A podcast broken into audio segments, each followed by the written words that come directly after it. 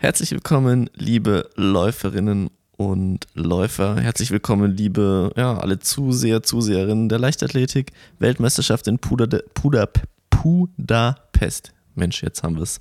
Ähm, heute Auslaufen Podcast, Spezialfolge zum Tag 1 äh, der Leichtathletik-WM und ich hätte, also bis vor wenigen Minuten hätte ich gesagt, Max war ein relativ unspektakulärer Tag, aber dann, ähm, ja, 10.000 Meter Finale der Frauen war dann doch irgendwie anders als erwartet.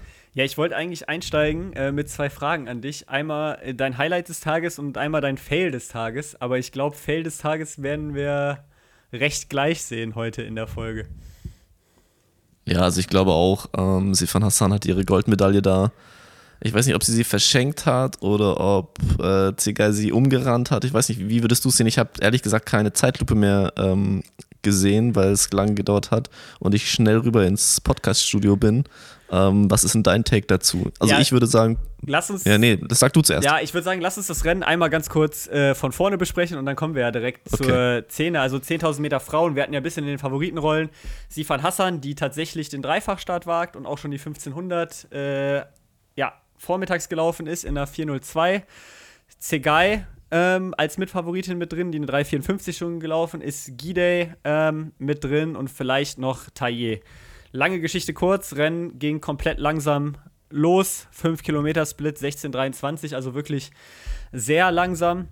Äh, Hassan war auch. Sifan Hassan bei Kilometer 8 noch einen Schwamm gegriffen, um sich ein bisschen äh, das Gesicht zu kühlen und äh, zu befeuchten. Genau, war auch die ganze Zeit hinten ähm, im Feld, war auch wohl bei Kilometer 2 mal kurz irgendwie so 10 Meter hinter dem ganzen Feld, also irgendwie klassisch Sifan Hassan. Auf jeden Fall hat es mich schon ein bisschen überrascht, dass es keiner von den Jupperinnen mal vorher ein bisschen schnell gemacht hat, gerade Gide nicht.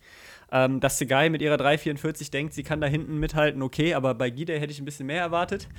Ähm, Hassan ist gerade übrigens im ZDF-Interview, aber das können wir jetzt nicht zeitgleich, äh, zeitgleich hören. Ähm, und auch drei Runden vor Schluss war es immer noch nicht so schnell. Also der achte Kilometer war dann 3.03, also natürlich schon schneller als am Anfang. Neunter Kilometer 3.02. Dann drittletzte Runde war eine 72. Dann ist Gide nach vorne, 700 vor Schluss. Dann kam eine 71er Runde. Und dann war klar, okay, es äh, ja, geht alles um die Schlussrunde. Und da ist halt äh, Sifan Hassan dann 250 vor Schluss nach vorne gestürmt, vorbei. Es konnten dann auch recht schnell eigentlich nur so richtig äh, Zegai und Gide mitgehen. Dahinter noch ein bisschen Taillé, aber es war klar, jetzt äh, ist es ein Dreikampf um den Sieg. Und ja, an der Stelle hätte man vielleicht auf bei 300 Metern noch ganz kurz gedacht, dass Alicia Monschen noch mitgehen kann, aber es war auch dann klar, ne? wie du gesagt hast, da konnten dann eigentlich nur noch Ziga und Gide mit, mitgehen. Ja, die, die Stärke hat Alicia Monschen halt leider nicht, da diese ganz harte letzte 300 ähm, mitzugehen, aber da war sie halt schon noch dabei, hat auch ein gutes Rennen gemacht, ist auch am Ende Fünfte geworden.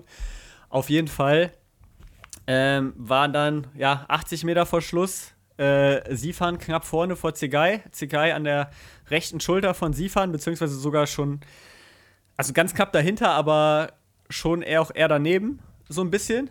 Und so wie ich es gesehen habe, ähm, läuft Sifan schon ein bisschen links, rechts, so ein bisschen Schlangenlinie. Nicht krass. ja, die ist schon, also auf jeden Fall diagonal aufs Ziel losgelaufen. Ja, also schon äh, schon ein bisschen hin und her. Und auch in der Zeitlupe, sie läuft dann nochmal eher wieder nach links auf Bahn 2 und dann geht sie wieder nach rechts auf Bahn 2 und dann stürzt Sifan Hassan halt 25 Meter vom Ziel oder so, würde ich sagen. Ähm, und verliert damit den Sieg, verliert damit auch die Medaille aus meiner Sicht auch in der Zeitlupe, es sah einfach so aus, als ob sie umgeknickt ist. Also es sah nicht nach einem Kontakt von äh, Segai aus. Vielleicht habe ich die Kameraeinstellung auch nur noch nicht ähm, gesehen. Das kann ich jetzt hier in der Schnellreaktion direkt nach dem Lauf nicht so ganz sagen. Aber selbst wenn eine kleine Berührung von Segai da war, finde ich nicht, dass sie von sie verdient hat, aber sie kann sich da nicht beschweren, weil wenn du so Schlangenlinien läufst, ähm, in so einem engen Finish, und theoretisch ist ja auch die Regel, dass du gerade aufs Ziel zulaufen musst, ähm, ja. dann bist es auch ein bisschen schuld, wenn da eine kleine Berührung irgendwie vom Arm kommt und dann der Sturz. Also ich sehe das als maximales äh, Pech von Sifan Hassan. Ähm, ist jetzt hätte, wenn und aber, ob sie es gewonnen hätte oder ob Segai noch äh, ja, sich auf den letzten 20 Metern vorbeigeschlängelt hätte, weil es war schon auch sehr eng. Ähm, aber ja, dadurch haben wir Segai als Weltmeisterin vor Gide, vor Taye mit einer 59er Schlussrunde, äh, was natürlich schon auch ordentlich schnell ist, 31, 27. Und äh, ja, Sifan Hassan ist dann, glaube ich, auch gar nicht so richtig hochgekommen und am Ende äh, nur Elfte geworden.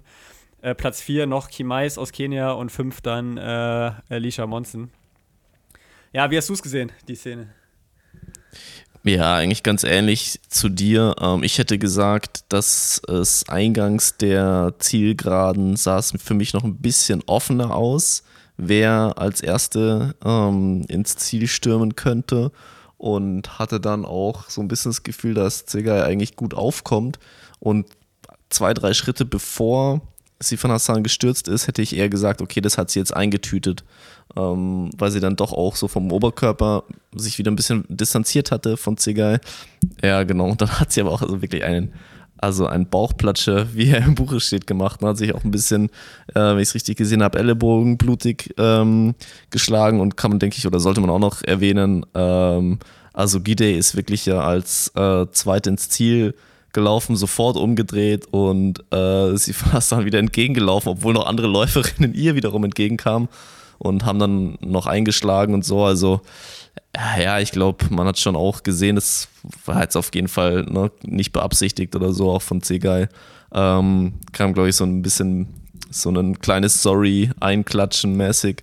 Ja, und wie du, wie du gesagt hast, ne, also ich finde schon, dass äh, Sifan da auch Zega es nicht einfacher gemacht hat, dadurch, dass sie halt rausgedriftet ist immer wieder.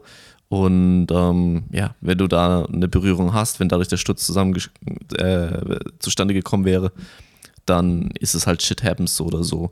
Ähm, also denke ich, ja, kann man sich nicht beschweren. Würde mich jetzt auch wundern, wenn äh, es jetzt dazu eine Beschwerde äh, seitens des niederländischen Verbandes kommt, zumal sie ja als Elfte dann eh damit nichts gewonnen hätte. Ne? Aber ähm, ja, wir, wir hatten ja auch irgendwie intern noch darüber, darüber gesprochen. Du hattest ja auch bei uns in der Story nochmal äh, geschrieben, so wie überhaupt die ihre Chancen stehen und ähm, dann können wir auch gleich zu den nächsten, ähm, zu den nächsten Läufen kommen. Jetzt ja, eine ganz, 59er Schlussrunde. Ganz kurz nur. Meinst du, wenn Sifa nicht die 1500 gelaufen wäre, dass das Rennen anders gelaufen wäre? Taktisch, weil Nein. mich hat es schon überrascht, dass es nicht ein Tick vorher schnell geworden ist. Also, dass sie es wirklich ja, also nur auf diese 50er-Schlussrunde ankommen lassen, hätte ich nicht gedacht. Ja, das kommt jetzt von außen mega dumm. Es ist einfach maximale. Also, ich meine, man kann jetzt den Äthiopiern keinen Vorwurf machen, weil sie haben ja. Gold, Silber, Bronze, aber äh, ich hätte gesagt, also maximales Ungeschick, wenn du zu dritt oder so zu viert im Rennen bist und du hast 1200 Meter vor Ziel noch theoretisch so einen Vorsprung, 10, 12, 15 Meter Vorsprung, verstehe ich nicht, warum, warum da nicht mal eine raussprintet. Ja, vor allem, wenn schon du, vorher. wie du schon gesagt hast, ne, ich meine, Sifan war ja hinten in der Gruppe auch noch. Wenn du bei 500 vor Schluss losgehst, dann läufst du mit zwei Sekunden Vorsprung auf die, auf die letzten 500. Wieso? Eigentlich haben sie gewartet, bis äh, Sifan da also, war und ja. dann sind sie halt los. Ich habe es auch beim Gucken hier zu Freunden ähm, gesagt. Also, wenn, wenn die Äthiopier das verlieren, dann können sie sich richtig ärgern. Jetzt ist es gut gegangen, aber ähm, ja, also das war, ja. das war jetzt nochmal äh, Aufregung, zumindest auf den letzten 300 Metern. Aber du wolltest schon überleiten zu den 1500 Meter der Frauen, ähm, wenn ja, ich dich genau. richtig da hat sie von ja auch einen Genau, da hat von ja auch eine 59er Schlussrunde hingelegt, um sich zu qualifizieren mit einer 402. Ähm, ist ja jetzt dann sozusagen die ersten Eindrücke der großen Coups. Ähm, ich habe ehrlich gesagt die Frauenvorläufe nur die Ergebnisse Ey, gesehen. Ich muss sagen, Frauenvorläufe für mich das Highlight des Tages. Also was für ein Niveau in der Breite da war. Du musstest mindestens 404 laufen. Ähm, auch war ja die ganze Zeit die Frage, wie ändert sich das Verhalten, wenn es nur große Kuh gibt? Die Frauen haben Scheiß drauf gegeben, die sind einfach losgelaufen. Die Siegerzeiten in den vier Vorläufen 402, 402, 400 und 403. Im dritten Vorlauf ähm, läuft äh, Senatu Wissa aus Italien und äh, O'Sullivan aus Irland laufen 401 und 402, kommen damit nicht ins Halbfinale. Wir reden hier nicht davon, ins Finale zu kommen, kommen damit nicht ins Halbfinale weiter, weil sie siebte und achte geworden sind. Also das war ähm, ja, für mich schon haben beeindruckend. Denn, haben wir denn bei den Frauen große Namen verloren auf dem Weg ins Halbfinale? Mm, die ganz großen Namen nicht. Ähm, in Lauf 1 sind Lucia Stafford raus und Sophia Enanui, die Polin, die man vielleicht kennt aus europäischer Sicht. Äh, wie gesagt, Sinatu Fisser wäre schon noch jemand gewesen, die ich im Halbfinale gesehen hätte. Ähm, eine Kenianerin, Chip Korea ist raus. Äh, die ist allerdings auch eher die langsamere Kenianerin. Die hat in Anführungszeichen nur eine 404 PB. Ähm, ansonsten jemand richtig krassen haben wir nicht verloren, aber ich finde, also muss man wirklich sagen, müsste man jetzt mal nachgucken, ob es das schon mal gab, dass du mit einer 401 und einer 402 und selbst dann mit einer 405 nicht ins Halbfinale gekommen bist. Also das Niveau fand ich schon echt äh, beeindruckend und fand es auch schön zu sehen, dass die äh, Frauen einfach alle ja, einen Scheiß gegeben haben und einfach attackiert sind und drauf losgelaufen sind. Bei den Männern war es jetzt ein bisschen anders. Ne? Das ist sehr stark äh, von Lauf zu Lauf sehr unterschiedlich gewesen. Der erste, erste Vorlauf war äh, ja dann auch gleich mit Ingebrigtsen ähm, schnell besetzt. Da war auch Amos Bartelsmeyer aus deutscher Sicht. Ähm, und ja, genau, der ist, die sind, glaube ich, 3,33 vorne gelaufen.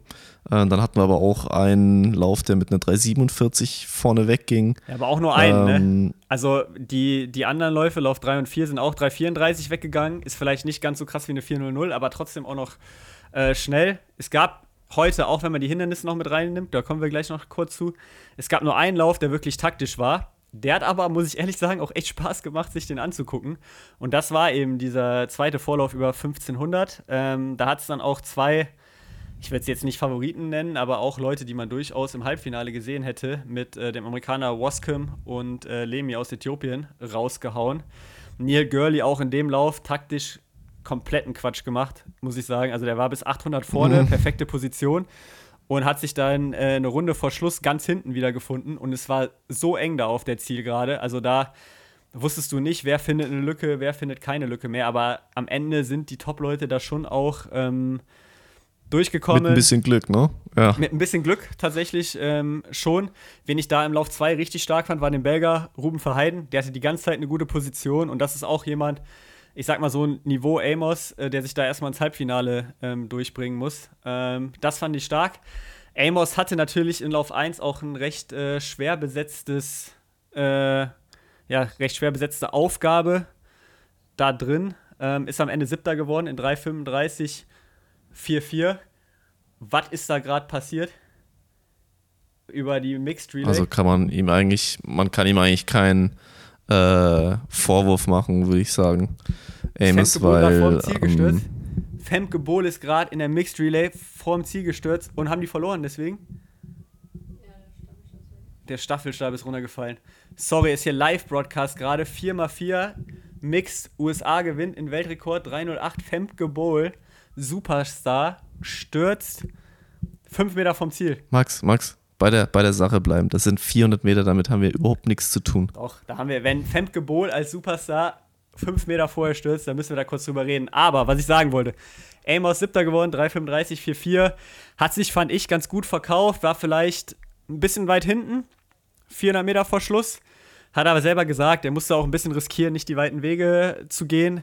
Hat dann auch von der Platzierung her vielleicht ein bisschen äh, profitiert, dass es einen Sturz gab zwischen Tom Elmer, Matthew Ramston und dem Schweden äh, Danielsson. Tom Elmer ist jetzt noch ins Halbfinale gesetzt worden. Wohl nachträglich nach einem, äh, nach einem Protest. Ich glaube, was können wir da sagen aus deutscher Sicht? Ähm, also ich würde sagen, von Amos, das war, war eine gute Leistung. Ähm, aber wie gesagt, man muss dieses Jahr sehr, sehr gut sein, über 1500, um eine Runde weiterzukommen.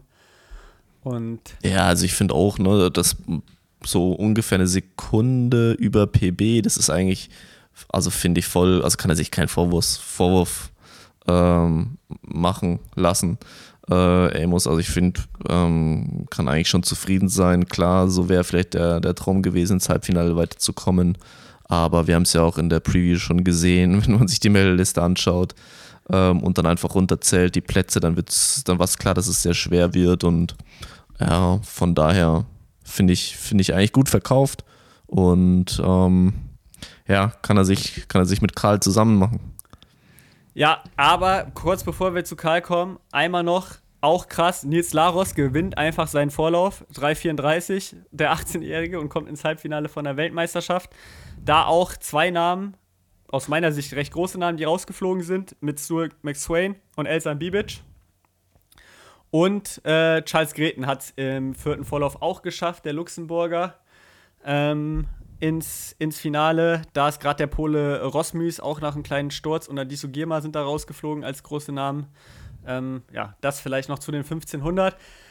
Ja, Karl, ich habe den Take auf, auf Twitter gedroppt. Ich glaube, wenn Karl in jedem anderen Vorlauf gewesen wäre, wäre er weitergekommen. Das war aus meiner Sicht nicht der einfache Vorlauf, aber wie hast du das Drei-Hindernis-Rennen von Karl gesehen? Ah, also ich finde, das ist jetzt auch so Küchenpsychologie, ne? Ich finde, er sah schon recht früh ziemlich angezählt aus. Ähm, und ich war dann eigentlich positiv überrascht, wie er sich nochmal zurück ins Rennen gekämpft hatte. Und bis 200 Meter, 250 Meter oder bis vor dem letzten Wassergraben, nee, stimmt nicht, bis fünf Schritte nach dem letzten Wassergraben, habe ich mir auch gedacht, okay, ähm, der schiebt sich da auch noch vorbei. Ähm, weil das hatte ja gereicht. Es waren ja vier vorne weggeeilt. Ähm, das meinte Karl ja auch im Interview danach, dass er das auch gesehen hatte, dass er eigentlich auch mit dem fünften Platz sozusagen, da, da war er bereit, den zu attackieren. Und ähm, er hatte schon mehr Schwung auch nach dem letzten Wassergraben als, ich glaube, es war ein Amerikaner vor ihm und dann war da noch ein Marokkaner vor ihm. Ich weiß nicht, auf jeden Fall ähm, wäre es schön gewesen, er hätte durch diese Lücke innen noch an äh, ein, zwei Leuten vorbeigehen können. Dann hätte er nämlich Platz gehabt, um zu sprinten, richtig. Und der Amerikaner vor ihm macht halt die Lücke zu. Äh, dem muss Karl dann so ein bisschen hinten auf den Rücken fassen. Der Amerikaner stürzt auch. Und dann, ja, na, wenn du dann da auf dem, aus dem Rhythmus kommst, irgendwie mit 120 ähm, to go, dann kannst du da auch nichts mehr machen. Dann, dann ist einfach dieses Tempo zu hoch. Ähm, und dann war auch einfach die Luft raus. Ne? Ja, also ähm, ich, ich Zweitschnellste Zeit seiner Karriere gelaufen. Ähm, ja, auch da echt schade, wirklich schade, schade, weil ich glaube, dass es drinnen gehabt hätte, da Fünfter zu werden.